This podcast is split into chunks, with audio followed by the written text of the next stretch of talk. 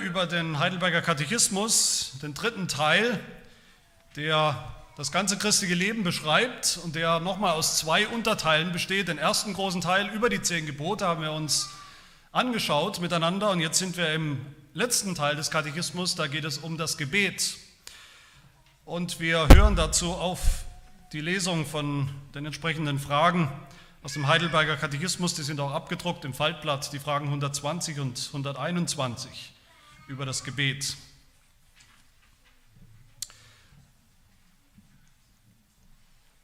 Frage 120. Warum hat uns Christus befohlen, Gott so anzureden, unser Vater?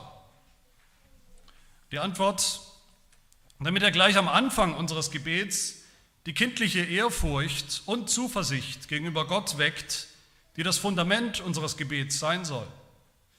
Nämlich, dass Gott durch Christus unser Vater geworden ist und uns das, worum wir ihn im Glauben bitten, noch viel weniger verweigern will, als unsere Väter uns irdische Dinge abschlagen. Frage 121, warum wird hinzugefügt im Himmel? Die Antwort, damit wir von der himmlischen Majestät Gottes nichts Irdisches denken und von seiner Allmacht alles erwarten, was für Leib und Seele nötig ist.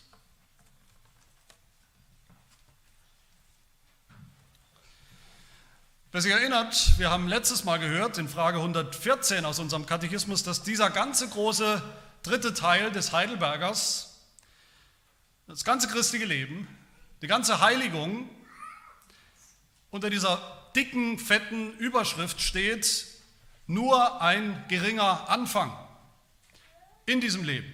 Mehr nicht. Nur ein Anfang der Heiligung, nur ein Anfang des Gehorsams, nur ein Anfang in den zehn Geboten. Niemals werden wir, niemals wird irgendein Christ selbst nicht der heiligste Christ wird jemals in diesem Leben irgendeinen Maßstab an Vollkommenheit erreichen. Niemals wird irgendjemand von uns Grund haben, vor Gott zu sagen, naja, Gott, wenn du genau hinschaust, siehst du, wie weit ich schon gekommen bin. Ist doch ziemlich beeindruckend. Müsste eigentlich reichen. Aber auch werden wir niemals Grund haben, uns über, über andere, über die Geschwister im Glauben in der Gemeinde zu erheben und sagen, naja, du bist halt noch nicht so weit gekommen wie ich. Gott sei Dank bin ich nicht so wie du. Die ganze Heiligung, das ganze christliche Leben bleibt unvollkommen, bleibt so ein Anfang. Aber einen Anfang machen wir. Dafür wird Gott selbst sorgen. Dafür sorgt er durch seinen Heiligen Geist. Aber diese Überschrift, die so wichtig ist für unser ganzes christliches Leben, die gilt jetzt eben auch hier bei diesem Kapitel, bei diesem Thema Gebet. Da gilt die ganz genauso, da gilt die immer noch. Auch im Gebet macht der frömmste und heiligste und fortschrittlichste Christ in diesem Leben gerade mal einen Anfang, kratzt gerade mal so an der Oberfläche. Aber auch im Gebet fangen wir alle wirklich an. Das heißt dann aber auch, meine Lieben, Ganz einfach, Gebet müssen wir alle erst lernen. Im Beten müssen wir Fortschritte machen, dürfen wir Fortschritte machen, dürfen wir immer besser werden. Aber genau dieser Gedanke, den ich gerade gesagt habe hier, den halten tragischerweise viele Christen heute für völlig, für dermaßen ungeistlich, diesen Gedanken, dass man als Christ das Beten erst lernen müsste. Viele Christen denken ganz anders. Sie denken, beten, das ist doch die absolut spontane Äußerung von einem Gläubigen. Wenn ich den Mund aufmache und bete, jeder Christ kann automatisch beten. Wenn ich gläubig werde, kann ich automatisch beten. Egal, was ich da von mir gebe, egal, was ich babble, das gefällt Gott auf jeden Fall. Das ist auf jeden Fall richtig. Es gibt gar kein Falsch im Gebet. Das muss ich nicht lernen. Da muss ich mir keine Gedanken machen über das Gebet. Bis hin zur schlimmsten Form, vielleicht dem sogenannten Zungengebet unter manchen Christen, pfingstlerischen, charismatischen Christen, wo man einfach der Zunge, wie man hören kann, der Zunge seinen Lauf lässt oder ihren Lauf lässt in irgendwelchen unverständlichen Lauten, die natürlich man nicht lernen kann, die keine Vorbereitung brauchen, über die man sich keine Gedanken macht. Gelerntes Gebet so ziemlich das Ungeistlichste, was es gibt. Aufgeschriebenes Gebet, auswendig gelerntes Gebet ist höchst verdächtig für viele, höchst ungeistlich, ist nicht authentisch, ist nicht emotional genug, kann es ja nicht sein. So denken viele. Und viele Christen haben deshalb auch prinzipiell etwas gegen das, was wir das Gebet des Herrn, das unser Vater nennen. Haben was dagegen, das eben so in der Form zu beten, überhaupt noch. Wir sagen, nee, so ist es nicht gemeint. Jesus hat uns ein Beispiel gegeben, ein, ein, ein Grundgerüst, an dem wir uns lose irgendwie äh, orientieren. Das ist zur Anregung gemeint. Aber in welchen Gemeinden, in welchen bibeltreuen Gemeinden, die immer so darauf beharren, dass wir Bibel zitieren, Bibelverse zitieren, wird überhaupt noch regelmäßig bibeltreu das Gebet des Herrn gebetet? Dagegen sind viele allergisch. Das sollen sie mal unserem Herrn Jesus Christus sagen. Der war nämlich der Meinung, dass seine Jünger das Beten lernen müssen, bis heute. Der war der Meinung, der hat gesagt in Matthäus 6, wenn wir uns erinnern, so sollt er beten, so sollt er nicht beten. Der ist derjenige, der seinen Jüngern genau dieses Mustergebet gegeben hat, die Worte in den Mund gelegt hat, damit sie so beten. Und ich bin mir sicher, unser Herr Jesus Christus hätte es sehr komisch gefunden, wenn sie, seine Jünger, dieses Gebet eben nicht auch dann genau so gebetet hätten. Wenn sie gesagt hätten, ach ja, nettes Beispiel, wir machen es halt anders. Und die Jünger damals, zur Zeit Jesu, die wussten noch, dass man beten lernen muss, dass man es nicht automatisch kann. Und deshalb haben sie zu Jesus gesagt in Lukas 11, Herr, lehre uns beten. Wir brauchen das. Wir wissen, dass wir das brauchen. Johannes Calvin sagt mit Recht, wir müssen nicht nur die Art und Weise des Beten lernen, wir müssen auch gerade die Form des Gebets lernen. Überhaupt den Inhalt auch. Was sollen wir beten und wie sollen wir beten? Beides müssen wir lernen. Und Jesus gibt uns hier in diesem Gebet, um das es geht, dem unser Vater, dem Gebet des Herrn, gibt er uns dieses, diesen Bauplan für ein biblisches Gebet. Und was kann es Besseres geben, als dass Jesus uns so einen Bauplan, so ein Mustergebet gibt, seine Vorlage? Was kann es besser geben, als die Zuversicht, wenn wir so beten, dann beten wir auf jeden Fall, auf jede, auf jeden Fall schon mal inhaltlich richtig. Was kann es Besseres geben?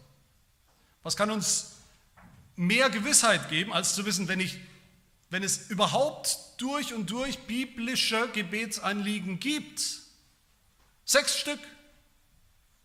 Dann doch hier. Die, die Gott selbst uns, die der Jesus selbst uns gegeben hat. Jesus hat dieses Mustergebet mit seinen Elementen sicher immer wieder gelehrt, als Teil der Ausbildung der Jünger, als Teil der Katechese der Gemeinde. Jesus Christus hatte keine Angst vor Wiederholung, wie wir wissen aus den Evangelien, aus den Dingen, die Jesus gesagt hat und die er auch wiederholt gesagt hat. Dieses Gebet ist ein Muster, das alle wesentlichen Elemente des Gebets beinhaltet, wie wir sehen werden. Wir werden uns ja das ganze Gebet in den kommenden Wochen anschauen. Es ist aber auch, was euch vielleicht, hoffentlich nicht, neu ist, es ist auch ein Gebet, das alle Elemente des christlichen Lebens, alle Bereiche des christlichen Lebens abdeckt und behandelt. Deshalb nennt es der Kirchenvater Tertullian, nennt dieses Gebet eine Kurzform des ganzen Evangeliums. Und das ist ein, wichtiger, ein wichtiges Vorzeichen, wenn wir uns mit dem Gebet beschäftigen, beschäftigen oder nicht, dass selbst das Beten am Ende was ist? Evangelium. Und nicht Pflichterfüllung, nicht Krampf, nicht Gesetz, sondern Evangelium. Und deshalb wollen wir uns die Zeit nehmen, uns diese Elemente dieses Gebets auch miteinander anschauen. Erst die Anrede heute, die Anrede in diesem Gebet, dann die sechs Bitten und dann den Lobpreis am Ende. Heute die Anrede bei Matthäus, im Matthäus-Evangelium, finden wir es in Kapitel 6, Vers 9, wo es heißt, wo Jesus sagt, deshalb sollt ihr auf diese Weise beten, nämlich unser Vater, der du bist im Himmel. Und das sind zwei Elemente, mit denen wir uns heute beschäftigen wollen. Zwei Elemente, die vielleicht auf den ersten Blick widersprüchlich oder gegensätzlich zumindest scheinen. Unser Vater, der du bist im Himmel. Das sind meine zwei Punkte. Der erste Punkt natürlich unser Vater. Wer ist der Gott, zu dem wir beten eigentlich? Wie ist dieser Gott? Wie heißt er? In der Bibel hat Gott viele Namen. Und wir wissen, alle Namen Gottes zeigen uns auch Eigenschaften, die er hat, Eigenschaften Gottes. Gott heißt Elohim oder Adonai, der Schöpfer Gott, der allmächtige Gott. Er heißt Yahweh, ich bin der ich bin. Er heißt El Shaddai, der Allmächtige. Er heißt El Kadosh, der Heilige. El Shaphat, der Richter. El Olam, der Ewige. Oder auch bei Daniel 7, der Hochbetagte, der sich eben niemals verändert oder wandelt. Gott hat viele Namen, aber aus all den möglichen Namen, die Gott hat in der Bibel, gibt uns Jesus Christus einen als besondere Grundlage und Anrede und Fundament und Ermutigung für das Gebet. Als Adressat unserer tiefsten Wünsche, nämlich Gott Vater. Gott der Vater. Inwiefern ist das eigentlich so? Inwiefern ist Gott unser Vater? Gott ist unser Vater auf mindestens fünf unterschiedliche Arten und Weisen. Gott ist unser Vater zuallererst, weil er uns gemacht hat, als unser Schöpfer. Viele Christen, auch konservative, bibeltreue Christen, sagen hier immer gleich, nein, nein, nein, Gott ist nicht der Vater von allen Menschen, von, Mensch, von Menschen qua Schöpfung. Nicht von allen Menschen gleich. Doch, das war Gott. Gott hat Adam gemacht als sein Geschöpf und Gott nennt Adam von Anfang an seinen Sohn. So gesehen ist Gott der Schöpfer, der Vater der Menschheit. Wir sind von seinem Geschlecht, von seiner Familie, heißt es in der Apostelgeschichte. Aber natürlich wissen wir tragischerweise, diese besondere, intime, väterliche Beziehung zwischen Gott und Mensch ist verloren gegangen durch die Sünde, durch die allererste Sünde Adams, durch den Sündenfall. Und seitdem stimmt es. Seitdem dürfen nicht einfach alle Menschen zu Gott Vater sagen. Gott ist nicht der Vater von rebellischen Sündern. Gott hat keine familiäre Beziehung zu Sündern. Sie haben keine Gemeinschaft mit ihm. Sie gehören nicht zu seiner Familie. Und Gott hat deshalb auch keine Veranlassung, auf ihre Gebete zu hören, zu antworten.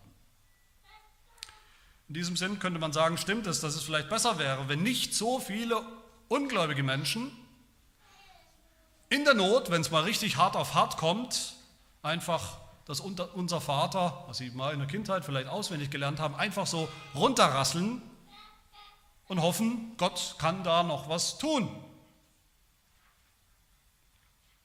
Menschen, die nicht seine Kinder sind. Gott ist ein Vater, sehen wir zweitens in der Geschichte Israels. Gott hat sich ein Volk geschaffen, ein neues Volk, mit dem er neu anfangen wollte und nennt dieses Volk auch wieder seinen Sohn. Gott lässt den Pharao sagen, im Exodus ist das in Exodus 4, Israel ist mein erstgeborener Sohn, darum sage ich dir, lass meinen Sohn ziehen. Wenn du dich aber weigern wirst, ihn ziehen zu lassen, siehe, so werde ich deinen eigenen erstgeborenen Sohn umbringen. Versteht ihr den Vergleich, den Gott selbst zieht? Ein Sohn für den anderen, ein Sohn um den anderen. Israel ist sein Sohn. Gott stellt sich zu seinem Volk, seinem Sohn, bezeichnet sich selbst als Vater. In dem Psalm sagt Gott immer wieder, dass er ein Vater ist für sein Volk. Psalm 68, ein Vater der Weisen, ein Anwalt der Witwen ist Gott, der in seinem Heiligtum wohnt. Oder Psalm 103, das sicher viele von euch kennen, wie sich ein Vater über Kinder erbarmt, so erbarmt sich der Herr über die, welche ihn fürchten. Ein Vater. Und der Apostel Paulus sagt in Römer 9 über das Volk Israel, das sind die Israeliten, sagt er, denen die Sohnschaft und die Herrlichkeit und die Bündnisse gehören. Ihnen gehört die Sohnschaft. Gott ist ihr Vater. Keinem anderen Volk hat Gott dieses Privileg so gegeben. Das Privileg, Gott als Vater zu kennen. Und darin sehen wir schon was von der wichtigen, von der intimen Erwählung, von Gottes Erwählung von seinem Volk als Sohn als Erstgeborener, als ein und alles. Aber trotzdem, man könnte sagen, trotzdem tragischerweise kannten die Juden ihren Gott nicht so im Großen und Ganzen als Vater. Davon ist das Neue Testament vor allem voll, das Alte Testament auch. Sie wussten zwar, dass, ihr Vater, dass Gott ihr Vater ist, der Vater des Volkes Israel, das wussten sie, darauf waren sie stolz, aber sie haben ihn doch nicht so angesprochen. Das war ihnen viel zu respektlos. Und deshalb haben die Juden auch so heftig reagiert gegen Jesus Christus, der in seinen Gebeten, übrigens in allen Gebeten, die wir in der Heiligen Schrift finden, bis auf eine, der Gott genauso angesprochen hat als seinen Vater. Für sie, für die Juden war das pure Gotteslästerung, pure Überheblichkeit, Gott so anzureden. Und das ist die dritte Form, wie Gott ein Vater ist. Gott ist ein Vater, das wird natürlich vor allem deutlich in seinem eigenen, echten, einziggeborenen, ewig geborenen Sohn Jesus Christus. Johannes 1, Vers 18. Jesus ist der eingeborene Sohn, der einzig geborene Sohn Gottes, der im Schoß des Vaters ist, der vom Vater abstammt, der immer bei ihm war, in Ewigkeit. Gott ist vor allem der Gott und Vater unseres Herrn Jesus Christus, Römer 15. Bevor überhaupt irgendein Mensch jemals Gott, irgendein Sünder, jemals Gott seinen Vater nennen kann, konnte es Jesus, konnte es Jesus schon immer in Ewigkeit, vollkommen. Und Gott ist unser Vater viertens, weil er uns erwählt hat, auserwählt hat, vor der Zeit, in der Ewigkeit. Die biblische Lehre von der Erwählung, die uns Reformierten so wichtig ist, die uns mit Recht wichtig ist, weil sie nun mal eine wichtige biblische Lehre ist, eine tröstliche biblische Lehre, diese, diese Lehre von der bedingungslosen Wahl Gottes, Auswahl Gottes von konkreten Menschen, konkreten Sündern wie uns für das Heil, für die Erlösung. Diese Erwählung in Gottes ewigem Plan diese Erwählung entspringt unmittelbar aus dem Vaterherzen Gottes. Im Epheserbrief Kapitel 1, dem Loblied des Apostels Paulus, da lesen wir, Gott hat uns in Jesus Christus auserwählt vor Grundlegung der Welt. Er hat uns vorherbestimmt, wozu? Zur Sohnschaft, für sich selbst. Gott hat uns in Ewigkeit vorherbestimmt zu Söhnen, damit er viele Söhne hat. Und genauso Römer 8, Vers 29, auch da ist die Rede von der Vorherbestimmung. Vorherbestimmt, wozu? Wo, wozu hat uns Gott vorherbestimmt? Vorherbestimmt, sagt Paulus, dem Ebenbild seines Sohnes gleichgestaltet, gleich zu werden, damit wir auch Söhne sind in Christus und durch Christus. Auch so ist Gott unser Vater. Wer erwählt ist, ist erwählt, ein Kind, Kind Gottes zu sein. Und Gott hat erwählt oder gewählt, unser Vater zu sein. Und diese biblische Lehre von der Erwählung, die geht dann Hand in Hand mit einer anderen biblischen Lehre, nämlich von der Adoption, von der wir gesprochen haben im Römerbrief, die dem Apostel Paulus so wichtig ist. Gott ist unser Vater geworden, als er uns adoptiert hat, als er Sünder in seine Familie adoptiert und aufgenommen hat, als wir seine Gnade empfangen haben, bekommen haben. Wann immer jemand gläubig wird, das Evangelium hört und glaubt, dann, sagt Johannes im ersten Johannesbrief, ist er aus Gott geboren. Aus Gott geboren als was? Als sein Kind. In Galater 4 sagt Paulus, als Jesus uns erkauft hat, Jesus hat uns erkauft mit seinem Blut, wozu? Damit wir die Sohnschaft empfangen. Sohnschaft empfangen. Immer wenn ich eine Familie sehe mit Adoptivkindern, manchmal sieht man sie ja nicht, man sieht es denen ja nicht an der Nasenspitze an, aber wenn ich sehe und ich weiß es, und wenn ich sehe, die haben ganz kleine Kinder, die völlig ahnungslos sind, die gar nicht den Unterschied wissen zwischen leiblichen Eltern und ihren Eltern, die sie nun mal haben, ihren Adoptiveltern, die sie voll, die Eltern, die sie voll und ganz angenommen haben als ganz normale, echte Kinder mit allen Privilegien, die zu ihren Papa und Mama sagen, das ist für mich immer ein wunderbares Bild des Evangeliums. Und das ist es auch. Aber mein Lieben, all, all das, dieses wirklich größte Privileg des Evangeliums, Gott als Vater zu haben, Gott als Vater zu kennen, Gott als Vater ansprechen zu dürfen im Gebet, all das haben wir nur in Jesus Christus. Nur im wahren Sohn, im ewigen Sohn Gottes, der menschlicher Sohn geworden ist, der gehorsamer Sohn geworden ist, der aber die Schuld, die Sünde von vielen, vielen ungehorsamen Söhnen und Kindern getragen hat, der verlassen wurde von seinem wahren Vater, der bestraft wurde von seinem Vater an unserer Stelle.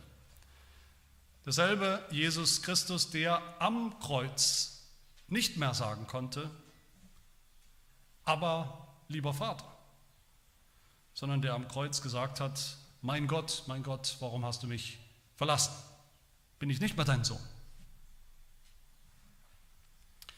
Nur in ihm kennen wir Gott als Vater. Nur in ihm dürfen wir Gott überhaupt als Vater denken, als Vater ansprechen. Johannes 1, Vers 12, allen aber, die ihn, die Jesus aufnahm, denen gab er das Anrecht. Denen gab er das Anrecht, was wir nicht natürlicherweise haben. Denen gab er das Anrecht, Kinder Gottes zu werden, denen, die an seinen Namen glauben. Nur wer Jesus zum Bruder hat, zum Stellvertreter, zum Mittler, zum Verwandten im Glauben, der hat auch Gott, Jesu Vater, zu seinem eigenen Vater. Johannes Calvin sagt dazu, wer sollte sich zu dem frechen Vorwitz hinreißen lassen, sich die Ehre anzumaßen, ein Kind Gottes zu heißen, wenn wir nicht in Christus zu Kindern der Gnade angenommen wären. Denn er, der der wahre Sohn ist, er ist uns von Gott zum Bruder gegeben, damit uns das, was ihm von Natur aus zu eigen ist, durch die Wohltat der Annahme in die Kindschaft, der Adoption, auch zuteil wird, sofern wir solche Freundlichkeit in festem Glauben annehmen. So ist Gott zu unserem Vater geworden durch seinen Sohn Jesus Christus, als er uns adoptiert hat, als er uns den Geist der Sohnschaft geschenkt hat, indem wir jetzt sagen können und dürfen, aber lieber Vater zu unserem Vater im Himmel. Das ist, was der Katechismus meint, wenn er sagt in Frage 120, dass nämlich Gott durch Christus unser Vater geworden ist. Nur durch Christus ja, aber in Christus wirklich und voll und ganz.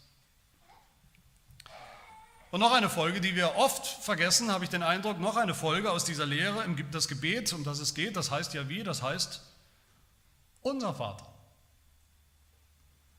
Und der Heidelberger sagt, dass Gott durch Christus unser Vater geworden ist.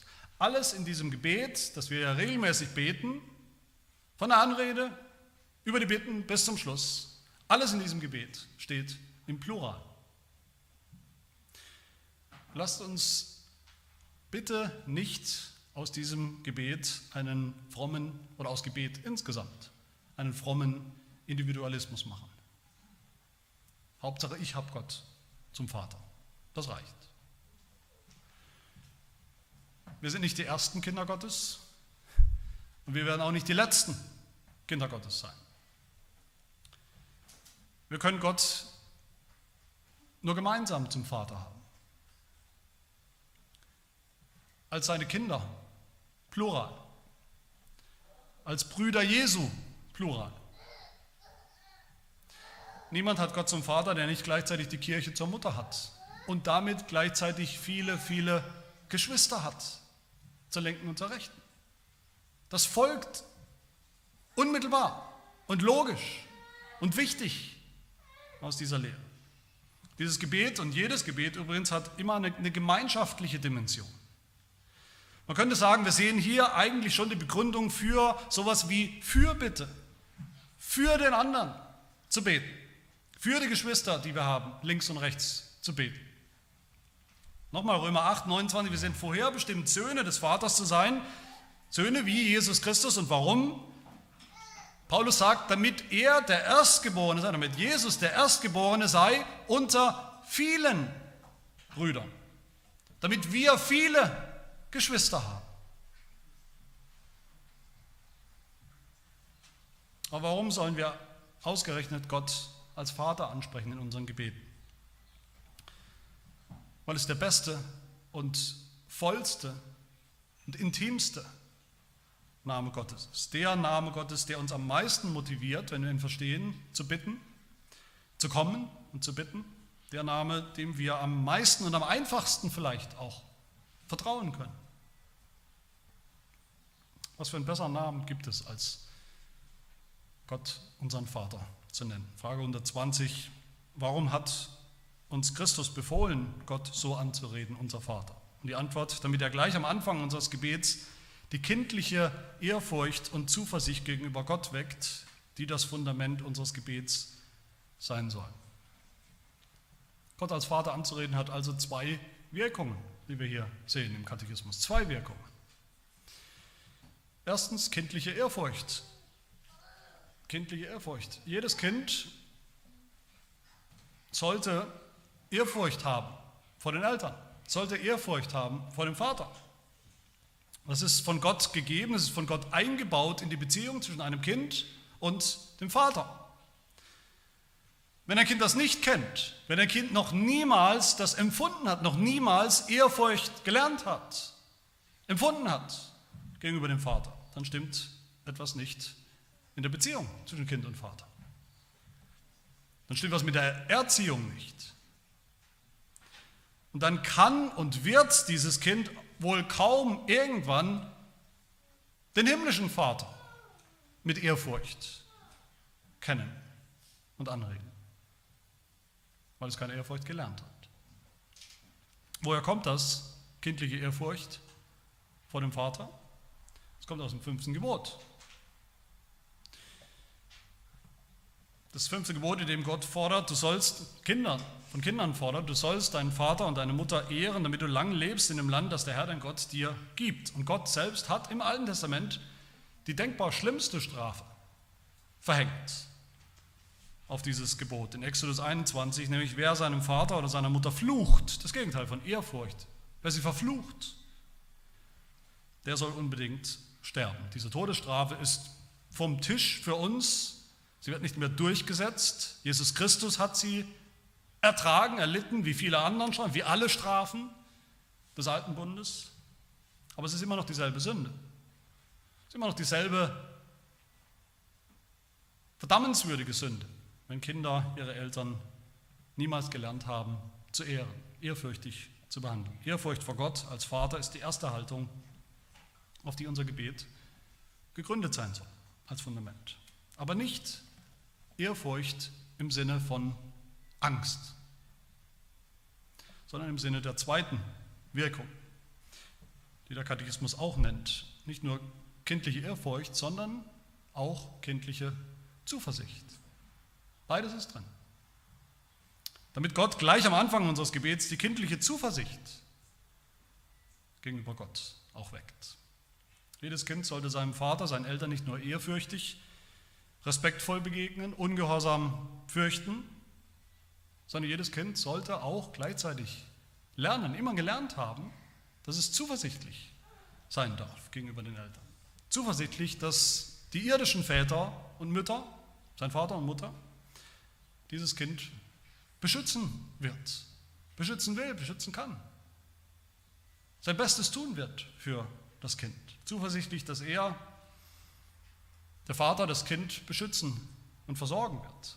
Dass er als Vater für seine Kinder da ist, da sein wird. Meine Lieben, all das, was wir hier hören, hat nichts, aber auch überhaupt nichts zu tun, im entferntesten zu tun mit dem, dem abstrakten Gott, abstrakten Glauben an einen abstrakten Gott, wie ihn so viele Menschen angeblich haben, zu dem so viele Menschen sagen, sie würden zu ihm beten und erwarten, dass er irgendwie helfen kann. Wer das so sagen kann zu Gott, Vater, der ist Teil der Familie, der ist ein Kind Gottes. Soweit vergleicht unser Heidelberger Gott den Vater mit unseren irdischen Vätern. Das ist ein Vergleich hier mit der Beziehung zwischen einem Vater und seinem Kind, seinem leiblichen Kind und leiblichen Vater. Aber der Katechismus macht auch das andere. Er, wir finden auch einen Kontrast. Er kontrastiert dann auch diese irdische Beziehung zwischen Kind und Vater mit der himmlischen Beziehung, mit dem himmlischen Vater. Warum sollen wir Gott anreden als Vater im Gebet? Der Heidelberg sagt weiter, weil er uns das, weil Gott uns das, worum wir ihn im Glauben bitten, noch viel weniger verweigern will, als unsere echten leiblichen Väter uns irdische Dinge abschlagen. Also der, der Heidelberger Katechismus setzt voraus, was ich auch mal voraussetze, nämlich dass normalerweise Väter ihre leiblichen Kinder lieben und gut sind zu ihnen, zu ihren Kindern, dass sie eigentlich, wo immer sie können, das Beste im, im, im Sinn haben für ihre Kinder, dass sie ihren Kindern, wo immer sie können, nicht die Wünsche und die Dinge abschlagen wollen. Einfach so aus Prinzip. Dass sie für ihre Kinder sind, dass sie für ihre Kinder da sind, dass sie ihre Kinder unterstützen, wo sie es können. Aber trotzdem wissen wir alle, wissen alle Kinder, wir waren auch mal Kinder, wir wissen es, trotzdem sind alle, auch die besten irdischen Väter, sind eben unvollkommen, sind mangelhaft, sind auch Sünder. Jesus sagt sogar, sie sind böse. Böse im Vergleich mit dem himmlischen Vater auf jeden Fall.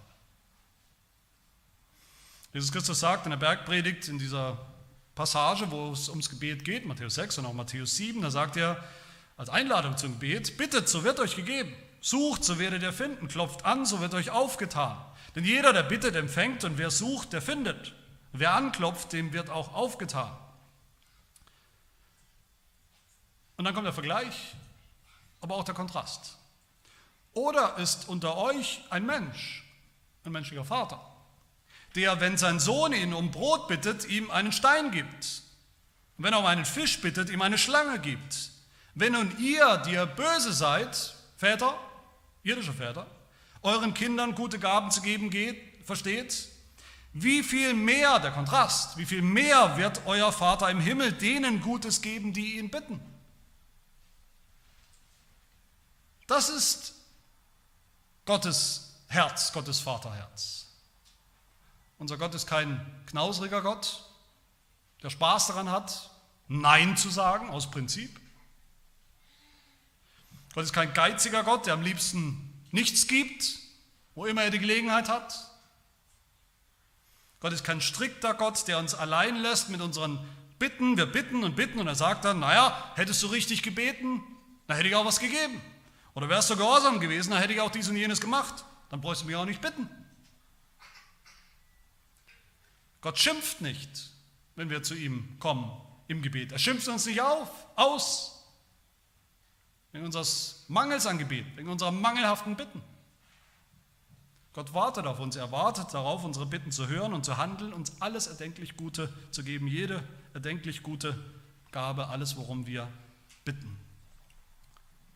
Kann es kaum besser sagen als der Hebräerbrief in Kapitel 11, Vers 6, diese wunderbare, süße Motivation zum Gebet. Wer zu Gott, dem Vater, kommt, muss glauben und darf glauben, dass er ist, dass er da ist und dass er die belohnen wird, welche ihn suchen. So ist Gott, der himmlische Vater. Eifrig im Belohnen, die, die ihn bitten. Er ist ein vollkommener Vater, vollkommen in Liebe. Er gibt gern, er belohnt gern, er teilt gern aus. Er gibt weit über alles hinaus, was wir erbitten, was wir verstehen, was wir begreifen. Er gibt alles, was seine Kinder brauchen und er gibt immer das Richtige, sogar immer das Beste. Es gibt eine interessante Variante zu diesem Vergleich, zu diesem Kontrast, den wir gerade gehört haben bei Matthäus 7, dem, dem Vergleich oder Kontrast zwischen einem irdischen Vater und dem himmlischen Vater. Und das finden wir in Lukas 11. Eigentlich dieselbe Geschichte, derselbe Vergleich wie in Matthäus 7, aber dann heißt es am Ende etwas anders. Am Ende heißt es, wenn nun ihr, die ihr böse seid als Väter, wenn selbst ihr euren Kindern gute Gaben zu geben versteht, wie viel mehr wird der Vater im Himmel den Heiligen Geist denen geben, die ihn bitten? Das klingt fast so, wenn man es mal so verstehen will für einen Moment, das klingt fast so, egal worum du bittest, egal worum wir beten, Gott wird uns den Heiligen Geist schenken. Du bittest für Gesundheit, Gott gibt dir den Heiligen Geist. Du bittest für einen Ehepartner, Gott gibt dir den Heiligen Geist. Du bittest für was zu essen, Gott gibt dir den Heiligen Geist. Ganz so ist es nicht gemeint, aber in der Tendenz ist das schon eine interessante Veränderung hier. Aber das müssen wir verstehen im Zusammenhang mit dem, was wir gerade noch auch gehört haben im Römerbrief in Kapitel 8, den Zusammenhang damit, dass der Heilige Geist ja überhaupt das allerwichtigste, notwendigste und beste ist, was wir brauchen für unser christliches Leben. Im Zusammenhang damit auch, dass wir gehört haben, der Heilige Geist ist uns gerade gegeben als Hilfe, als Hilfestellung, Hilfe in unseren Schwachheiten, in unserem christlichen Leben. In allen Schwachheiten, besonders im Gebet, wie Paulus in Römer 8 ja auch sagt. Das Gebet ist so wichtig, so essentiell für jeden Gläubigen, für unser christliches Leben und gleichzeitig sind wir so schwach und stümperhaft im Gebet. Aber der Heilige Geist sorgt dafür, dass wir beten, dass wir beten lernen, dass wir besser werden im Beten, aber auch darüber hinaus, ultimativ, dass wir überhaupt so beten, dass unser Gebet auch gehört und erhört wird. Und selbst wenn Gott uns etwas nicht gibt, wenn er uns nicht gibt, worum wir bitten, wie wir es uns gewünscht haben, kommt auch das aus Gottes liebevollem Vaterherz. Nicht, weil er es uns nicht gönnt, sondern weil er etwas anderes, etwas Besseres vorhat mit uns, etwas, das wir nur noch nicht verstehen verstehen können. Weil der Heilige Geist ein besseres Gebetsanliegen vorgebracht hat als wir selbst. Mit seinem unausgesprochenen Seufzen, mit seinen Worten vor dem Vater an unserer Stelle. Wir beten so ziemlich für alles als Christen, wenn wir überhaupt beten. Wie gesagt, wir beten alle viel zu wenig, aber wenn wir beten, beten wir für ziemlich alles, manchmal sehr fast witzige Gebetsanliegen. Wofür wir im Allgemeinen am allerwenigsten beten, ist paradoxerweise das Allerwichtigste. Am allerwenigsten beten wir im Durchschnitt, denke ich, als Christen für das Allerwichtigste, nämlich für unser Heil und für unsere Heiligung. Weil wir vielleicht meinen, beides haben wir in, äh, haben wir in der Tasche, beides erledigt, beides ist irgendwie ein Selbstläufer. Beides kriegen wir irgendwie hin. Kriegen wir nicht hin. Aber brauchen wir auch nicht. Gott tut es und wirkt es durch seinen Geist. Aber er will gebeten werden um den Heiligen Geist, um mehr Wirken des Heiligen Geistes, damit wir dann, wenn wir es bekommen, auch dafür danken. All das ist, wie der Heidelberger sagt, das ist wirklich das Fundament. Der Heidelberger sagt das, das ist das solide, feste, sichere Fundament von dem aus. Das ist die Position, von der aus wir überhaupt erst richtig beten können. Das sichere Ausgangspunkt, wo wir wissen, dass Gott auch hört unsere Gebete und handelt auf unser Gebet. Aber diese Anrede ist ja nicht nur unser Vater, sondern eben dann auch Zweitens im Himmel. Calvin sagt dazu, der Beiname Vater, also der erste Teil von dieser Anrede, der gibt unserem Vertrauen schon genügend reichen Anhalt. Aber weil wir uns ja doch nur zur Hälfte an seiner Güte beruhigen als Vater, legt er, also Christus, im folgenden Satzglied seine Macht dar, in diesem Nachsatz, im Himmel legt er seine Macht dar, sein Können. Dass Gott unser Vater ist, ist nur die eine Hälfte der Anrede, die eine Hälfte der Motivation, zu Gott zu kommen im Gebet. Denk mal drüber nach für eine, für eine Sekunde oder fünf Sekunden. Was würde es uns nützen, wenn wir uns vorstellen, wir hätten einen unglaublich, einen vollkommen liebevollen Vater, der alles kennt an unseren Bedürfnissen, der alles versteht, Sympathie hat, mitfühlen kann, der unsere Anliegen teilt, der sich sorgt, der aber keinen Deut helfen kann, dem es an Möglichkeit fehlt, an der Macht fehlt, überhaupt was ändern zu können an unserer Situation. Beides ist nötig, beides gehört untrennbar zusammen. Gott, der väterliche Freund, Vertraute und Gott, der Allmächtige im Himmel. Jesus Christus kennt uns besser als wir uns selbst kennen. Jesus Christus kennt unser Herz. Er weiß, wir alle, alle Christen haben einen Hang, wir, die wir sitzen, haben einen Hang, eine Tendenz, alles, selbst die wunderbaren, wunderbarsten geistlichen Wahrheiten immer wieder zu verdrehen, zu pervertieren. So eine Tendenz, weiß nicht, ob ihr das kennt, ich kenne das. Und so gibt es viele, viele Christen, die nennen Gott ihren Vater, die nennen Gott aber, für die Gott aber dadurch allmählich immer, immer, immer kleiner wird. Immer handlicher, immer kuscheliger, immer kumpelhafter, bis man ihn eigentlich in die Tasche stecken kann, wie ein kleines Maskottchen. Gott ist der liebe Gott, der niedliche Gott. Er versteht alles, aber irgendwie kann er auch nichts tun, leider. Er ist nicht mehr der allmächtige Gott. deshalb nennt ihn Jesus und sollen wir ihn auch nennen, unser Vater im Himmel. Und das bedeutet nicht seine Adresse, da geht es nicht darum, die Adresse, wo Gott wohnt, er ist im Himmel, eben nicht hier. Gott ist überall.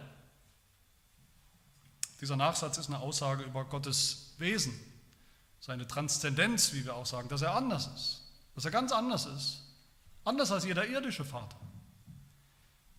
anders als wir, dass er eben kein Mensch ist, auch nicht ein besonders toller Mensch, ein Supermensch, sondern der allmächtige Gott.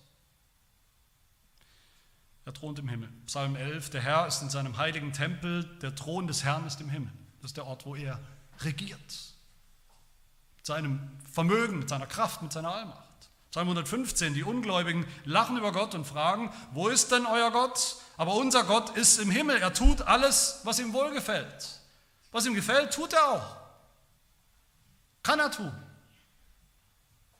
Er ist gewaltig, er ist kräftig, er herrscht, er herrscht uneingeschränkt und all das tut er für seine Kinder. In besonderer Weise. Und erst zusammen mit diesen beiden Aspekten, erst zusammen haben wir die richtige Adresse für unsere Gebete, haben wir den wahren biblischen Gott, der sich uns mitteilt. Er ist weder nur der liebe Vater, der leider nichts tun kann, noch ist er nur der allgewaltige, allmächtige Gott, den wir uns eigentlich gar nicht trauen anzusprechen, weil er so fern ist. Erst zusammen haben wir die richtige biblische Motivation zum Beten, wenn wir Gott kennen als Vater im Himmel. Es gibt noch eine andere Aussage im Heidelberger, wenn es jemand weiß, wo diese Tatsache, dass Gott unser Vater ist, zusammengebracht wird mit seiner Macht. Nämlich der Artikel von der Vorsehung. Frage 26. Da heißt es, ich glaube, dass der ewige Vater unseres Herrn Jesus Christus um seines Sohnes willen mein Gott und mein Vater ist. Er hat Himmel und Erde mit allem, was darin ist, aus nichts erschaffen und erhält und regiert sie noch immer durch seinen ewigen Rat und seine Vorsehung. Auf ihn vertraue ich und zweifle nicht, dass er mich mit allem versorgt, was ich für Leib und Seele nötig habe und auch alle Lasten, die er mir in diesem Leben auferlegt, mir zum Besten wendet. Und dann die Begründung, warum soll ich auf diesen Gott und Vater vertrauen? Warum soll ich beten zu ihm? Die Antwort, er kann es tun, all das, was wir gehört haben. Er kann es tun als ein allmächtiger Gott. Und er will es tun als ein getreuer Vater. Dieselbe Kombination. Der allmächtige Gott im Himmel, der unser Vater ist. Was für eine wunderbare Motivation für das Gebet. Und deshalb auch Frage 121 im Heidelberger, wir haben sie gelesen, warum wird hinzugefügt im Himmel? Die Antwort, damit wir von der himmlischen Majestät Gottes nichts, aber auch gar nichts irdisches Denken, menschliches Denken, beschränktes, begrenztes Denken und von seiner Allmacht alles erwarten was wir für Leib und Seele brauchen, was für Leib und Seele nötig ist. Wenn wir beten, kommen wir sozusagen nach Hause ins Wohnzimmer Gottes, des Vaters, in den Familienraum als seine Kinder durch Jesus Christus. Wir dürfen uns nahen, wir dürfen hinzutreten, ohne Angst und Furcht und Panik, mit unseren Babygebeten. Demütig, ehrfürchtig, kindlich, zuversichtlich. Das dürfen wir alles im Gebet. Aber niemals sollen wir und dürfen wir auch nur für einen Augenblick aus den Augen verlieren, die himmlische Majestät Gottes, seine absolute Allmacht und Souveränität, sein Können. Niemals sollen wir irgendetwas Irdisches denken, Gott irgendeine irdische Beschränktheit andichten, wenn wir beten. Als wäre er so begrenzt und so unvollkommen, so unfähig, wie unsere irdischen Väter das vielleicht oft waren oder sind. Im Gegenteil, wir sollen und dürfen von seiner Allmacht, Souveränität, von seiner Vorsehung alles erwarten, was nötig ist für Leib und Seele. Alles andere, jeder andere Gedanke ist nicht Gott, sondern ein Götze. Und Götzen können nicht helfen. Liebe Gemeinde, beten wir so? Ich denke, es gibt keinen größeren Anreiz, keine größere Motivation zu beten, als zu wissen, wir reden mit unserem Vater, mit Abba, dem lieben Vater, der uns liebt, der uns gemacht hat als seine Geschöpfe, als unser Schöpfer, der uns erwählt hat aus der Masse von Sündern, der uns in Jesus Christus als seine Söhne angenommen, adoptiert hat, mit allen Rechten, mit allen Privilegien, vor allem eben auch dem Privileg, ihn auch als unseren Vater anreden zu können. Er ist der Vater, ja, aber er ist der Vater im Himmel. Der absolut souveräne, allmächtige Gott, der alles hat, was er braucht, alle Ressourcen,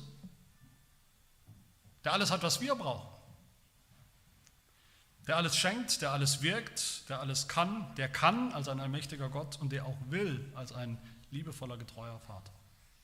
Lasst uns so beten, indem wir genau das sagen, indem wir sagen, unser Vater und unser Herz dabei geflutet wird von dieser Liebe Gottes zu uns, die wir auch ihm gegenüber wieder ausdrücken. Und lasst uns dann beten, indem wir sagen, unser Vater im Himmel, sodass unser Herz, Herzen froh werden, wegen seiner Allmacht, wegen seiner Vorsehung, wegen seiner, seines Könnens, seiner Fähigkeit.